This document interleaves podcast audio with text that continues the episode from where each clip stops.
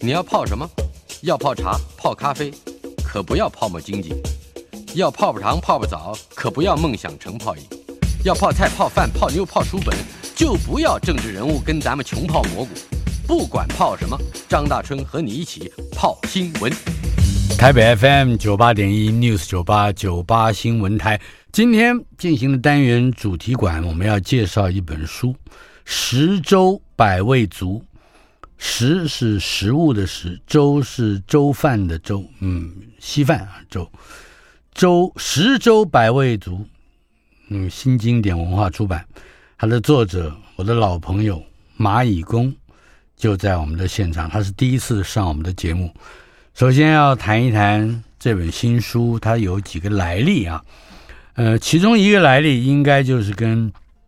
嗯马老师的前一本书，呃，这个《崩之红旅》呃有关系。《崩之红旅》说的是《红楼梦》，说的是《红楼梦》跟乾隆皇帝，嗯而且基本上这是秉承高阳先生的一个说法，就是《红楼梦》跟乾隆的关系是丝丝缕缕，非常密切。哼，嗯哼。但是在呃这本新书《十洲百味足》里面，有一个专章，可以说是第二卷啊，中卷《韶华盛极》这一卷，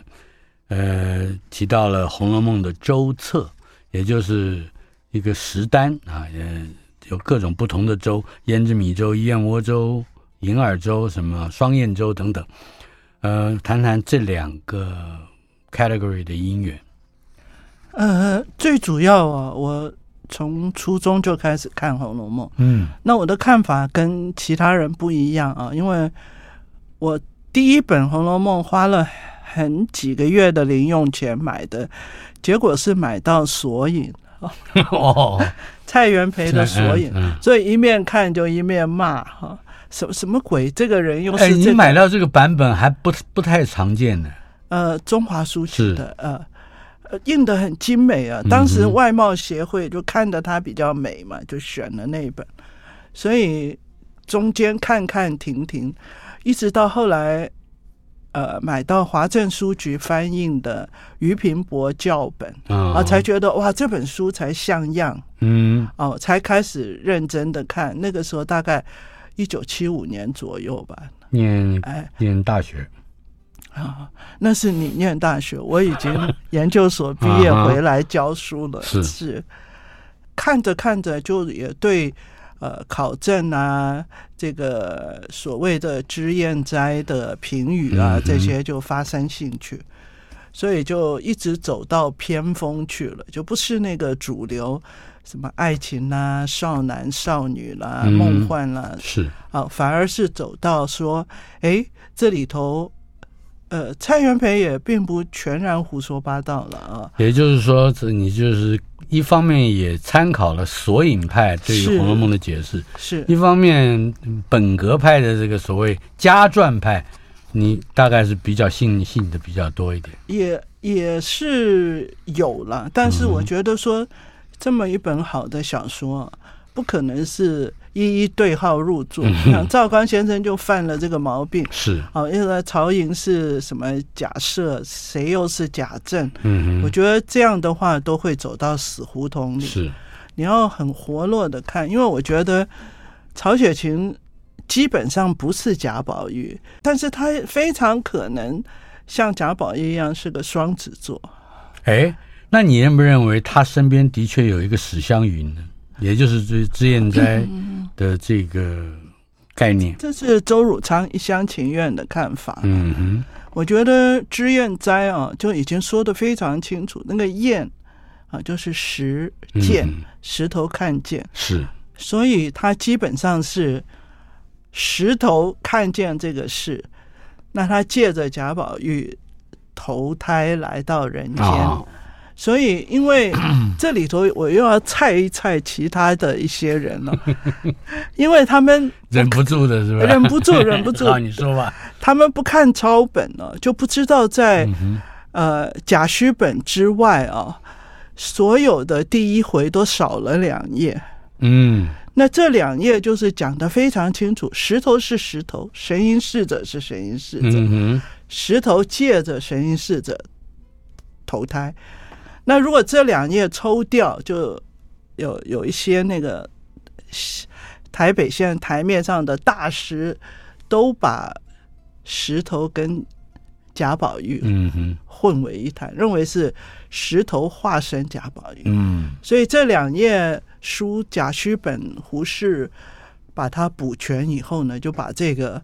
呃谜底就揭开了，就是两个人，所以嗯哼这个批书的脂砚斋就是石头是石鉴。至于他是史湘云也好，那现在的。呃，大陆的像任晓辉啊，红《红楼梦》学会的前秘书长，他们有一派是认为是李鼎或者李奈嗯哼，兄弟。是那其实史湘云家的史鼎、史奈，所以也、也您的说法也不离谱嘛，嗯哼，就是史家的是这一边基本上是苏州李家。我只是借着这个这个史湘云，看他是你的解释如何来判断你的大体的这个考证路数是什么。是是，嗯哼。那现在有没有合格这个路数？我呃我更想知道一个非常这个深入研究《红楼梦》的呃一个学者，呃，竟然对书中的小物啊，如舟者，呃，有莫大的兴趣。因为呃，这里面啊，我觉得最令人迷惑的就是呃，贾母吃的红香稻米啊，嗯就是吴敬孝贡献的这是个胭脂米啊。其实我的兴趣是想追根究底一下胭脂米啊，嗯，这个东西到底有没有？是那呃结论是，我认为就是曹雪芹杜撰的。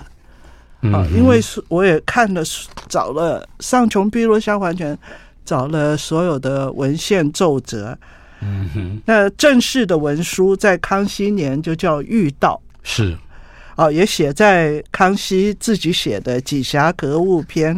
里面，啊，第一百八十五则就是御道米。嗯后来他又把这个御道米拿到江南去推广，嗯哼那就苏州知道李许就主导这个事情。是那中间也分了一斗给这个曹府，嗯哼就是当时的江宁织造是来种。那他种了以后呢，呃，收成还不错。那可是只要交一担上去，所以剩下的就家里就的是家里人就喝了是可以吃的了。嗯哼哦，所以这个但是还是很珍贵的东西，因为是嗯哼贡品嘛。是啊，所以我是觉得说，这个渊源我把它厘清了一下，就就把这个呃胭脂米的神话就打破了。呃为为什么你会特别强调是曹雪芹捏捏造的或者是杜撰的？他的动机如何？因为曹雪芹是非常喜欢玩文字游戏的嗯哼，啊，那这个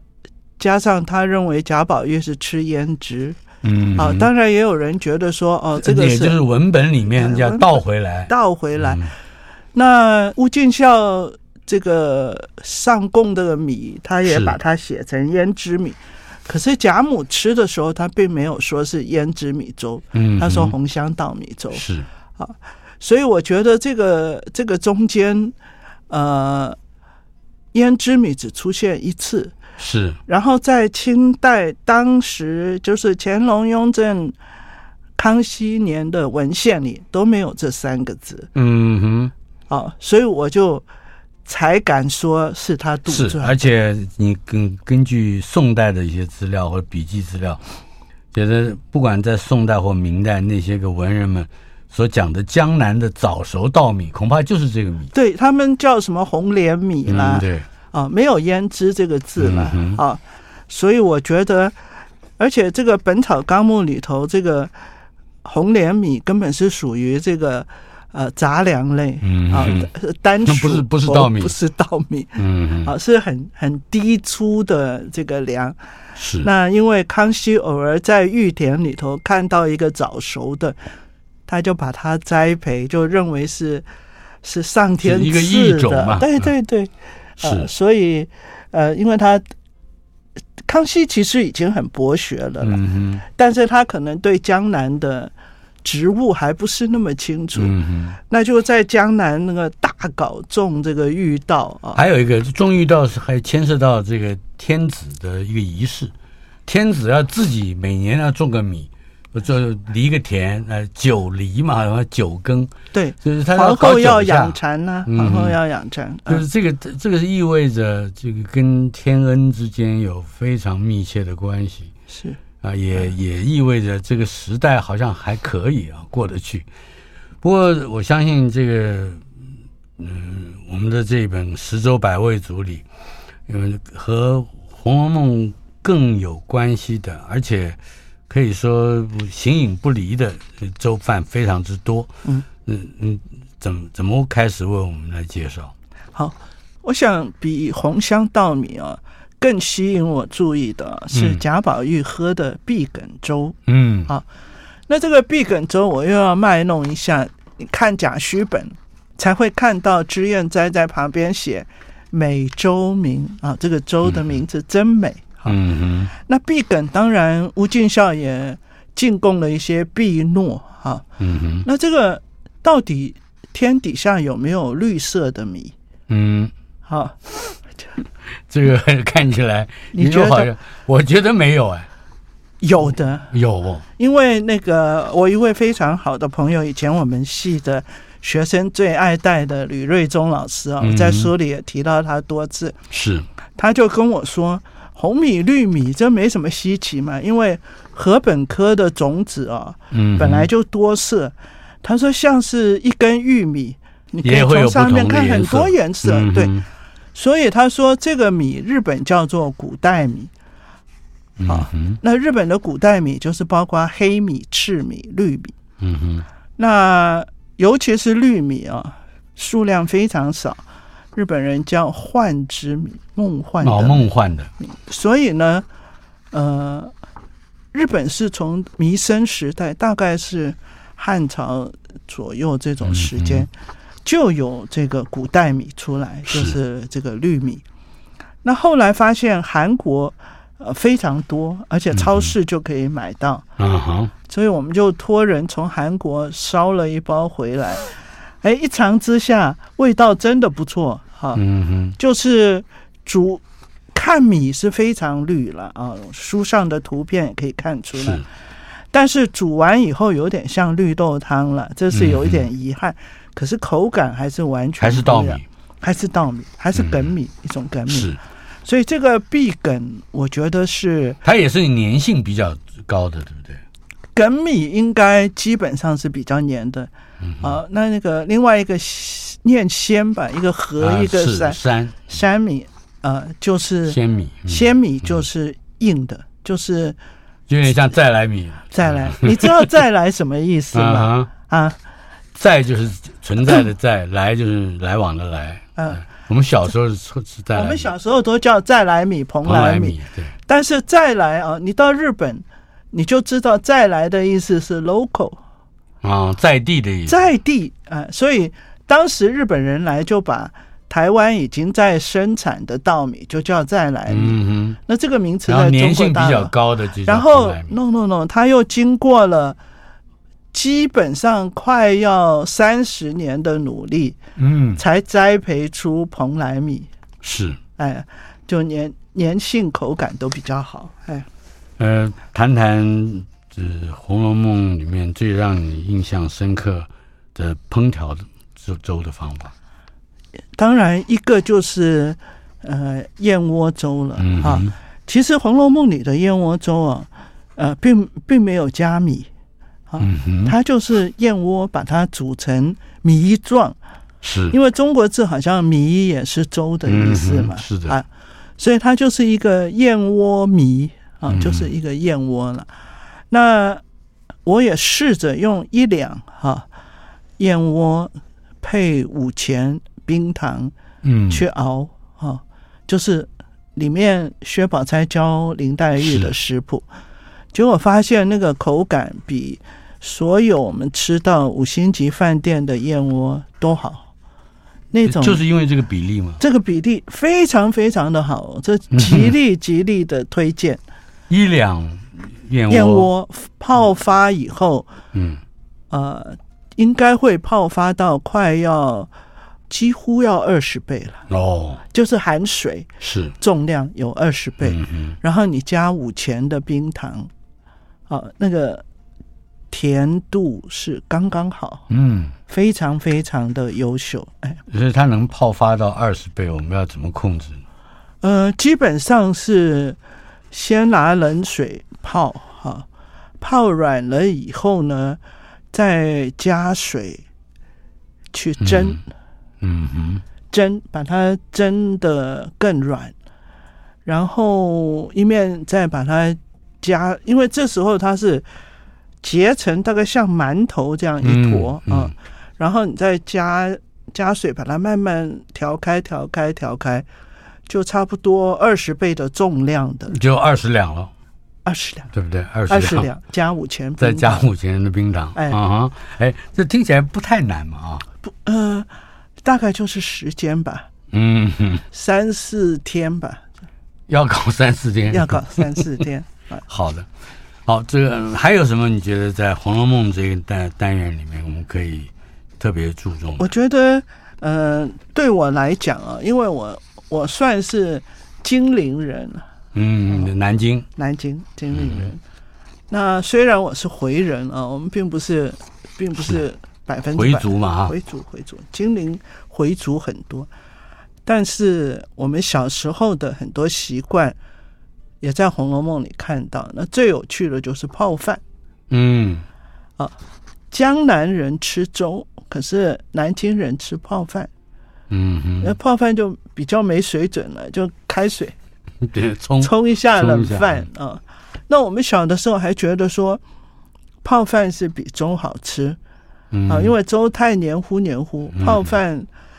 米干粒爽一点水分明，哎对，哎，便于而且很方便嘛。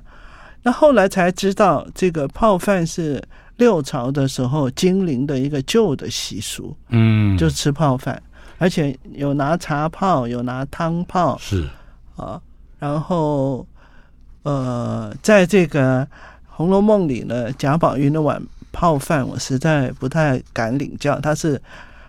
鸡皮虾丸，他是很饿的时候，突然对嚷对着对嚷着要吃嘛，对对他不对他但很是怎么饿，样都好吃啊，因为那 个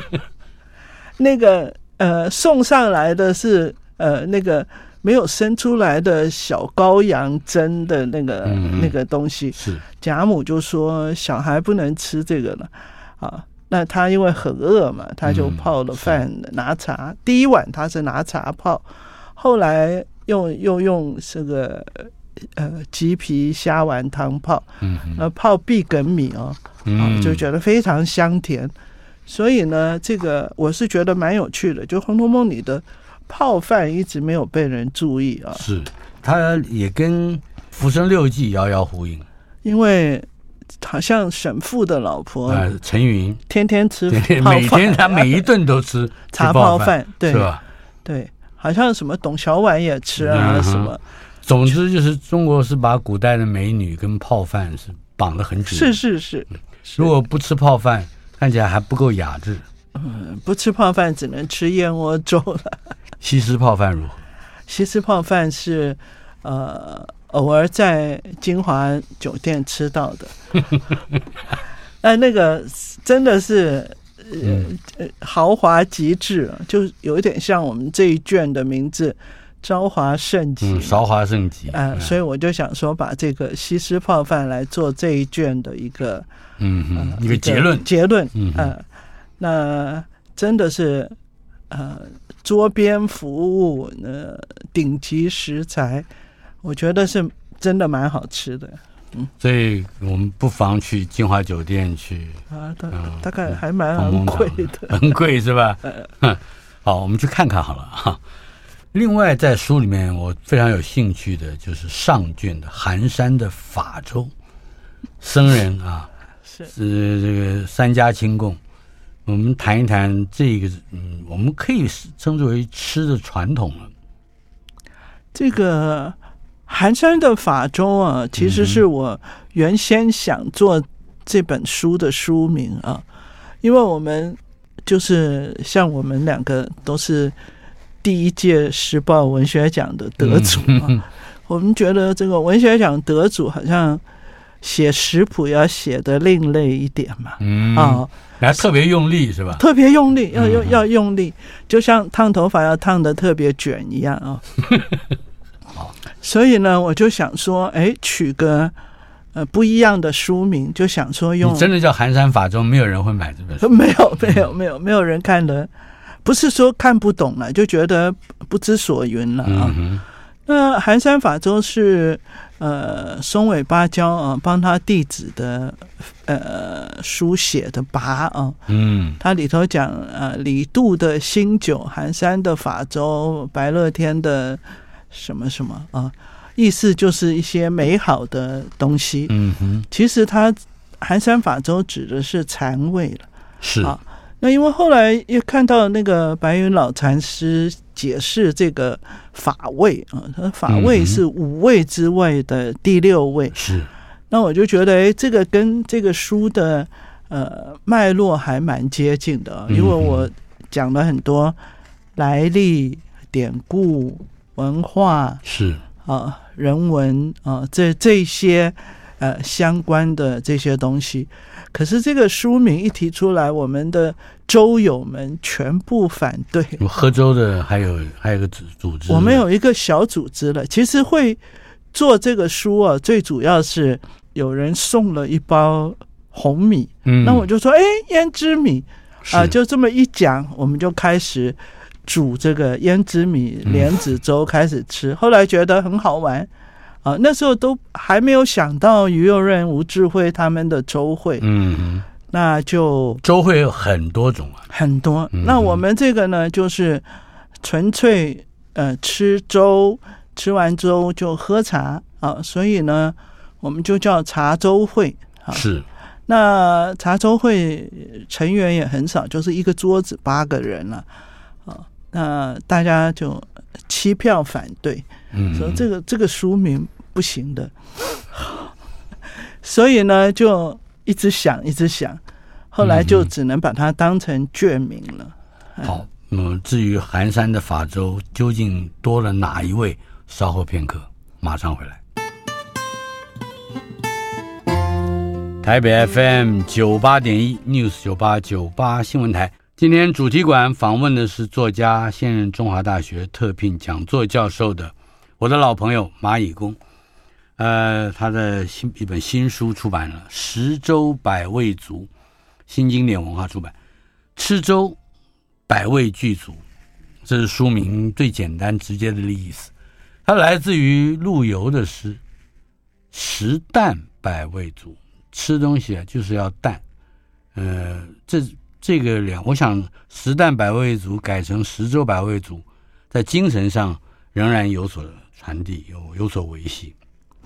我想，呃，陆游这一句诗啊，我自己也非常喜欢啊，嗯哼，因为我觉得，呃，现在大家也讲究吃原味啊、不要加少油少盐啊。嗯哼，那最清淡的粥啊，我觉得就是苏东坡跟陆游都非常喜欢的茶粥。茶粥，那刚好我们又有呃茶粥会嘛，嗯哼，所以我就其实书就用茶跟茶粥开始。嗯啊那我自己用这个铁观音啊，大概三十克左右，用一个茶包，用一个小砂锅，先熬啊，熬出茶汤以后呢，等茶汤冷了，就浸一杯糙米啊嗯，糙米，然后等等五六个小时以后，就把它们慢慢熬，熬成这个茶粥，就就发现那个清淡的味道真的是非常的多层次，就是里头没有其他的蔬菜，也没有其他的肉类，就是没有完全的茶。茶茶为什么质是铁观音？铁观音不是很重倍 的、非常浓烈的，是因为这个，呃，当时看起来苏东坡熬的茶粥是嗯用龙井，是啊那因为它那是是很清茶的，清很清淡，嗯哼，但是更早王维啊、也有讲到茶粥。那唐朝的茶就是这种团茶茶哦饼，所以它还是重口味的。是因为他就是唐朝人胡人嘛，对还有很多这种胡人的调味料， 我这个大料啊、胡椒啊什么都在里头。都放的，他们喝茶还放盐呐、嗯是放放什么盐放孜然呐、什么是这些是这些东西。放几十种这个对对调调味料，对所以呢，后来我发现，呃，在这个有一位呃，也算是老年的美食家，叫王廷之，这是他笔名了啊。嗯哼，他也是神算的高手。那他说，他发现用铁观音最好。哦，那所以我就用铁观音试、嗯一试，果然是非常非常清淡可口哦。所以也不讲究要用新茶，或者是要用这个嗯青青绿的我们也试过用一些乌龙啊什么，啊，效果都没有铁观音都哦好哦。哎哎，哎这有趣就就铁观音嗯哼，做这个茶粥，然后就放一点点盐，嗯哼，最后放一点点盐，那非常清淡可口啊，那个层次再用这个熬丰粥，富。呃，就是用铁观音那个汁泡米，那个茶汁泡米，泡六个钟头以后再慢慢熬。的确是很有时间。退休人士可以呃每天尝试，是吧退休老人家的事，嗯，那但是其实熬粥很简单了，你你要用像苏东坡讲的，要用砂锅，嗯，你把它煮滚以后，盖子盖起来，上面盖一块厚的毛巾，是就让它自然冷了，它就已经就就都熟透了。嗯那你再兑一点水，就就是最简单的一个做法。是。苏轼的《南歌子》在书里面也提到过：“以改煎茶火，油条入粥堂。使君高会有余清，此月无声无味最难明。”但是法州应该还有嗯值得我们更加去细腻品味的，也就是那一个多的味道究竟是什么？我想多的味道，五味俱全，独缺一哦多的味。味道，那个原意是禅味了啊。嗯哼，但是我觉得现在这个禅呢，就被人家讲的已经变成一个很俗气的一个字了、嗯啊，哼，所以我也不愿意说是禅味啊，我只能说说是一种呃历史的味道吧。嗯，哦，尤其这个茶哦，那当然就查了一下，其实茶虽然是中国传到日本去的啊、是，但是日本因为呃记录可能比较清楚一点啊，甚至我都找到一张正昌院的文书，嗯唐朝的文书，他那茶还写成荼，啊，荼蘼的荼。荼蘼的荼，也就是多一横。我呃们小学的时候，老师常常说：“哎，多一横是图，少一横是茶。”其其实实图跟茶很近的东西，一个字 就一个一个是嗯后来为了因为原来的荼那个讲法是很多，苦菜、苦嗯苣是也叫荼，而荼蘼花也有对荼，开到荼蘼春事了，春天就对过了。哎，所以到最后呢，这个茶越来越发达的时候，他们就觉得要一个新的字出来。嗯，那《陆羽茶经》里头有好多个名称，是那很多现在根本连念都不会念了，那就剩下这个茶跟名是，啊这两个字嗯，我们说品茗喝茶啊这两个字就是。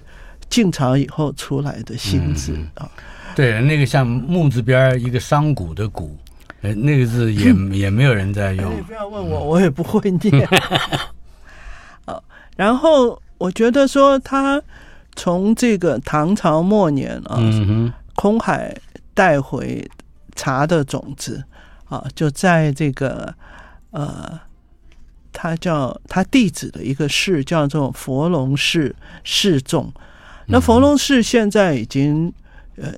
大概旧的东西都没有了了。嗯它是一个很小的小庙，在这个呃鱼陀的一个呃山丘里面。那我这次去了这个士绅寺啊，嗯士绅寺。那佛龙寺以前只能是算它的南门啊，哦就是它附属的一啊个一个小的庙，小的庙，但是他们是属于一个场域，那就在士绅寺这个还有唐代建筑遗留的这个大的呃著名的寺庙的附近，就看到还在卖大和茶。嗯啊，那个大和茶是一个系统，就是从空海他们这一支哦带来，在奈空良海种当年种的这个茶，对空海的弟子了。那后来，另外就是我们讲到一个荣西啊，嗯哼，那荣西是宋朝的时候去中国的是哦，那他带回来的茶就先在九州种，后来又跑到呃京都啊，嗯尤其荣西建了这个建仁寺，在京都的奇园啊，嗯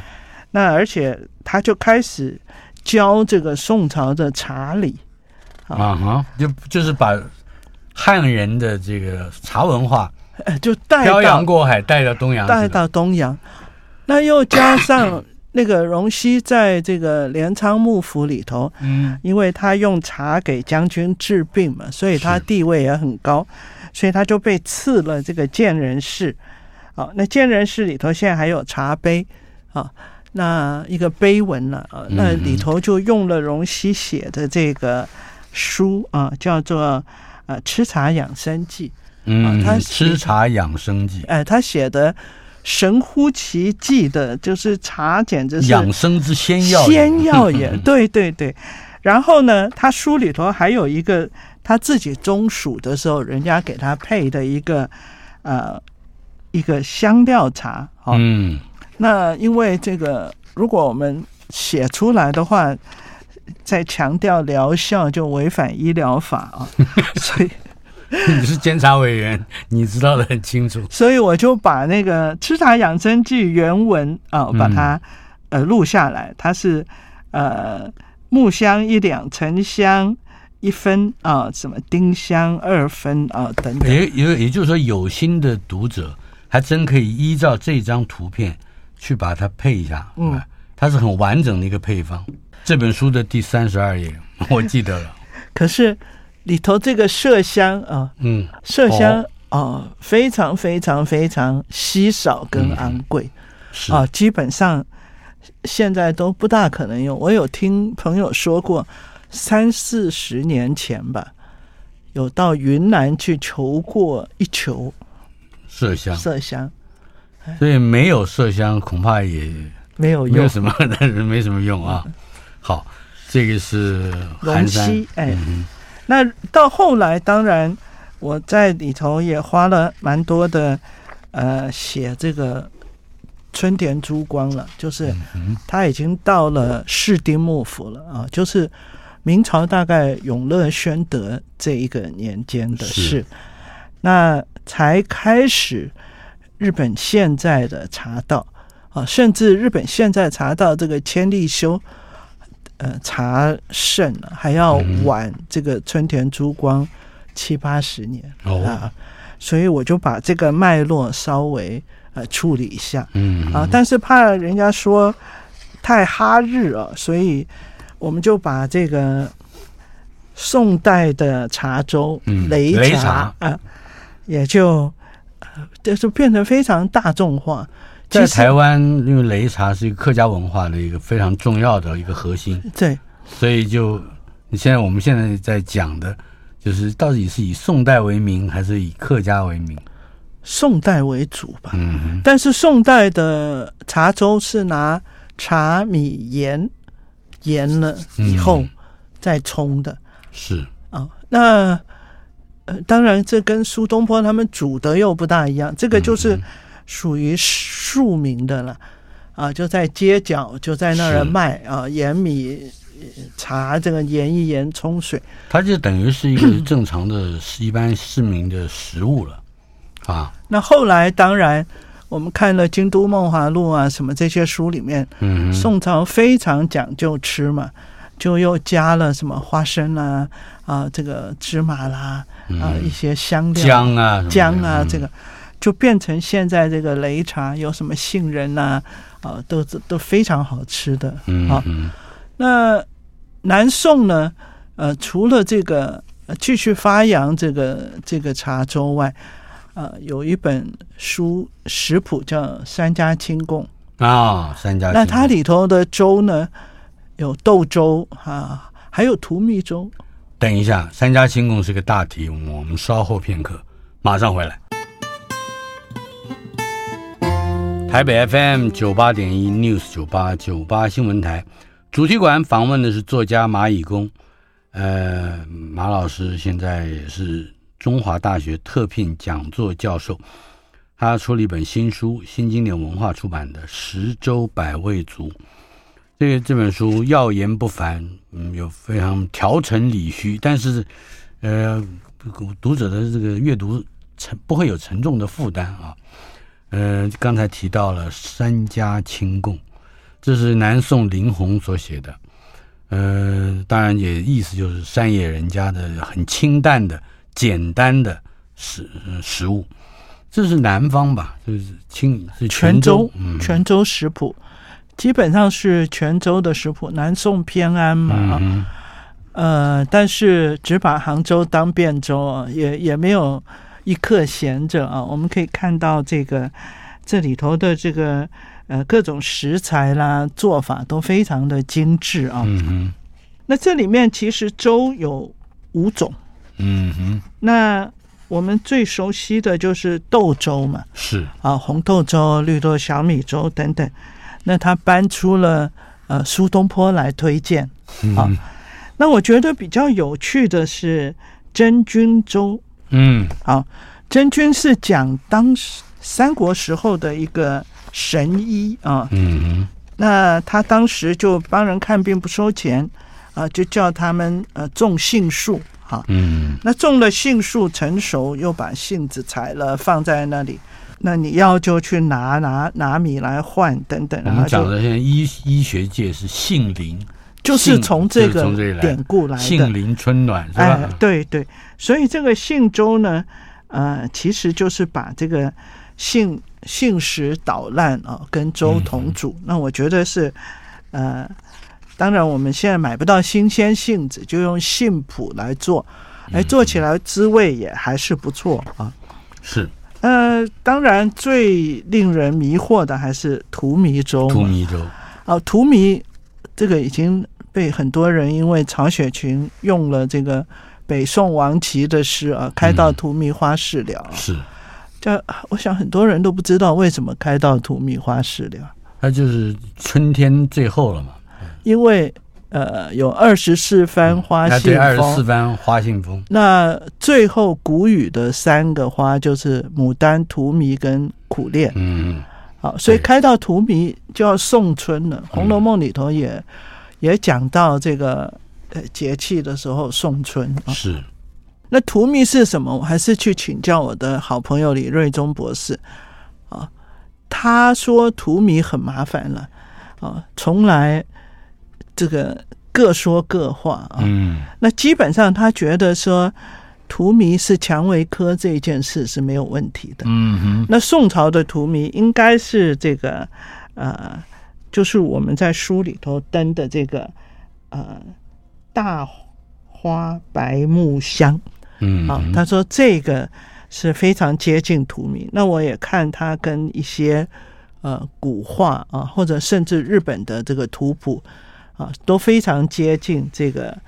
这这朵花的形貌。嗯哼所以他这个荼蘼粥也是林红跑到庙里头去，那个他们煮给他吃，就把那个其实就把荼蘼用那个高汤穿一穿，就放在那儿，一个嗯哼，走个形式了，就是好像有花在里面，好像有花在里面。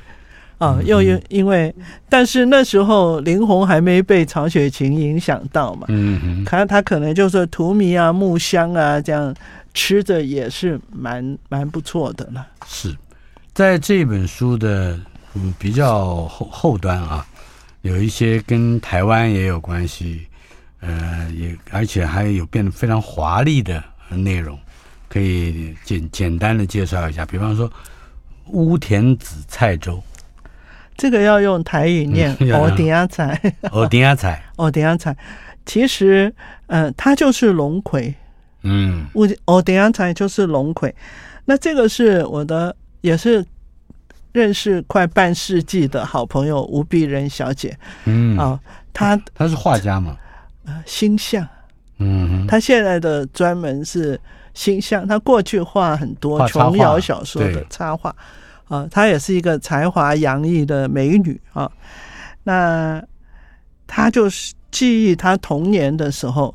常常有吃到这个欧迪亚菜粥啊、嗯所以呢，她现在住在山里面嘛，哼是，他居然还能踩到啊！他就为了为了被我这个拜托，他还特别去踩，还特别煮。嗯哼，那我就帮他找了一张图来配啊。哦，他一四七九年，哦一四七九年，一个僧侣维特奥莱斯是他所画的这个这个图，一共有一百多幅，在维基共享都可以看到。嗯哼我觉得是呃非常精彩的一些古图。一四七九年，那哎，那个哥伦布还没有发现新大陆呢，那这嗯个哥哥伦欧布洲还要等十三 年。欧洲还在黑暗时期，是是是是是不是？嗯，哎。欧迪亚彩可以多就是讲一点。龙葵。嗯那其实它是有药用的，台湾原住民认为可以解酒醉。哼，啊哈，其实它生的非常非常的多哦，然后呃，在过去除了煮粥外，也可以炒着吃啊，等于加菜嗯哼，啊。因为这个吴必人也特别讲到，他们小的时候也常常被派到山上去采野菜，是那野菜采的分两大类，呃，人吃的跟猪猪吃吃的。的，嗯啊，哼，那这个欧迪亚菜显然就是人吃的美味了。嗯，那他到现在也很很怀念。他说那天他为了这个书去煮了一大锅，跟他妹妹两个一下就吃光了，嗯真的是蛮好吃的。是。另外，呃，还有一张专门讲白粥，我也是觉得非常有趣。哦，这个白粥并不那么简单啊，只是白米煮一煮。其实呃，这个这个文章啊，是我们也是一位周友啊蒙维爱写的啊，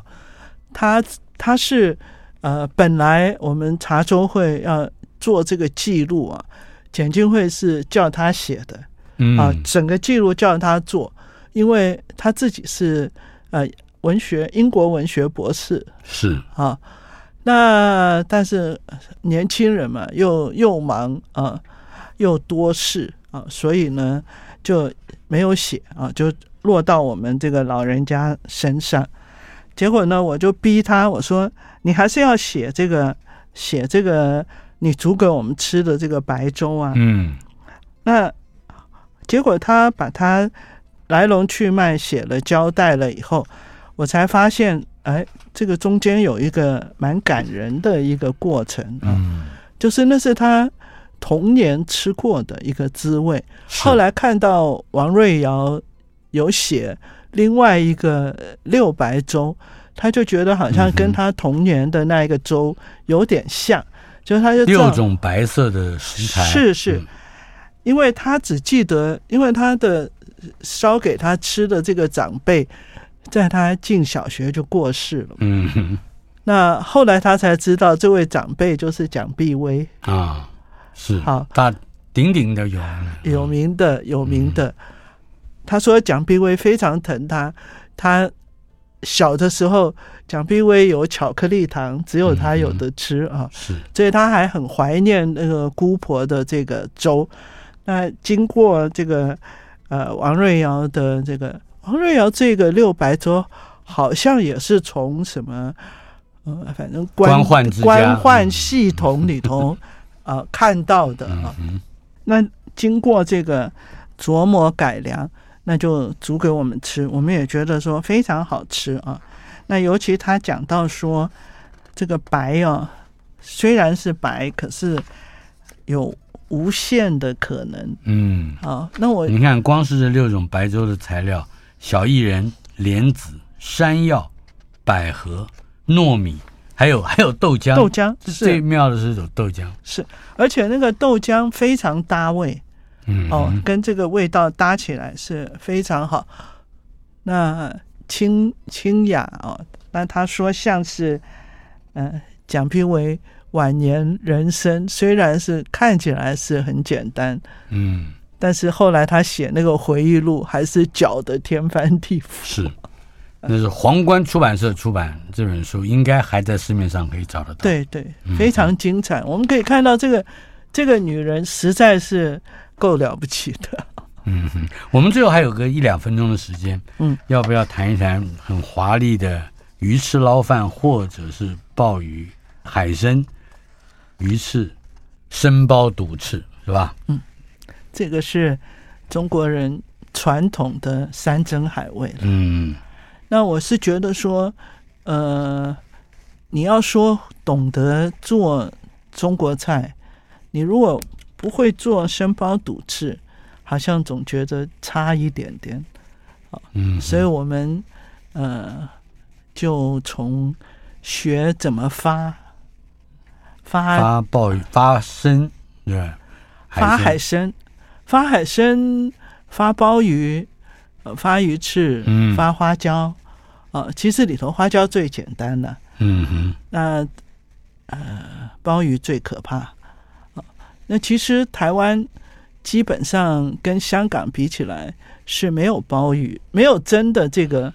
发完再去焖的这个鲍鱼的嗯啊、因为那个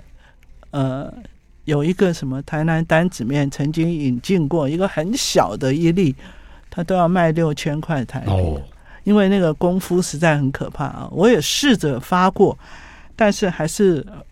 到不了那个火候。嗯哼，那但是呃呃，鱼翅、海参、花椒，我觉得我发的功夫都很好了。那最主要就是耐心，嗯哼，你要把它泡软，泡软以后煮，煮滚，煮滚只能煮一滚一下，然后你要嗯哼等到整锅放冷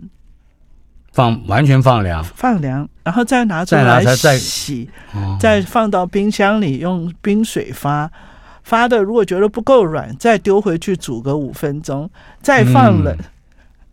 这样来来嗯你回这回。煮滚要两三次，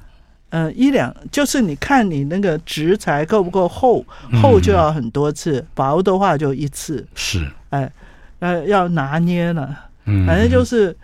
很繁复、很繁琐的一个东西。那写在这里就聊备一格了。嗯哼，总之，十洲百味族新经典文化出版的这本新书，呃，为我们带来了非常多值得去联想的古代文化，特别这个传承从佛教到日本，我相信每一个题目都具备着一种我们对于古人或者说刚才提到的历史这一位无穷的想象。谢谢蚂蚁工老师。谢谢。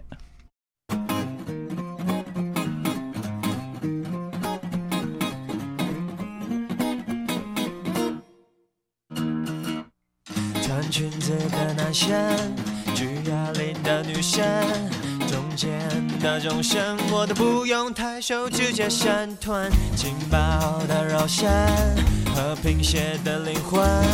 贯彻博爱精神，打开世界无所不能。Hey boys，跳什么？看见什么？吃什么？Hey girls，等什么？吃坏好过没吃过？Everybody，认什么？前面那个好香哦。吃最补的唐僧，吃最毒的懒人，不吃不可能，知道他们会含什么养分。哦哦哦哦耶，饮食要均衡，我爱素也爱荤，一网打尽，好歹不分。Hey boys，挑什么？看见什么吃什么？Hey girls，等什么？吃坏好过没吃过。Hey hey boys，挑什么？看见什么爱什么？Hey girls，等什么？这反正也要这，不管人口像猪那样挤压，打开世界不放过。Yeah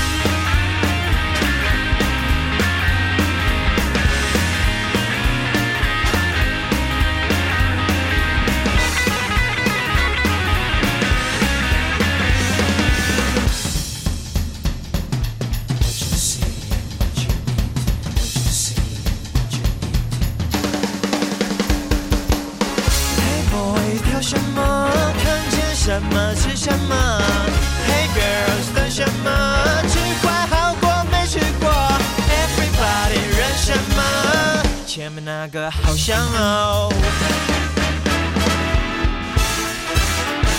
Hey boy 跳什么？看见什么吃什么？Hey girls 等什么？吃饱就不寂寞。Hey hey boys 跳什么？看见什么爱什么？Hey girls 等什么？偏执的小孩难骗我。看见什么是什么？Hey girls 等什么？你敢吃什么？你就超越什么？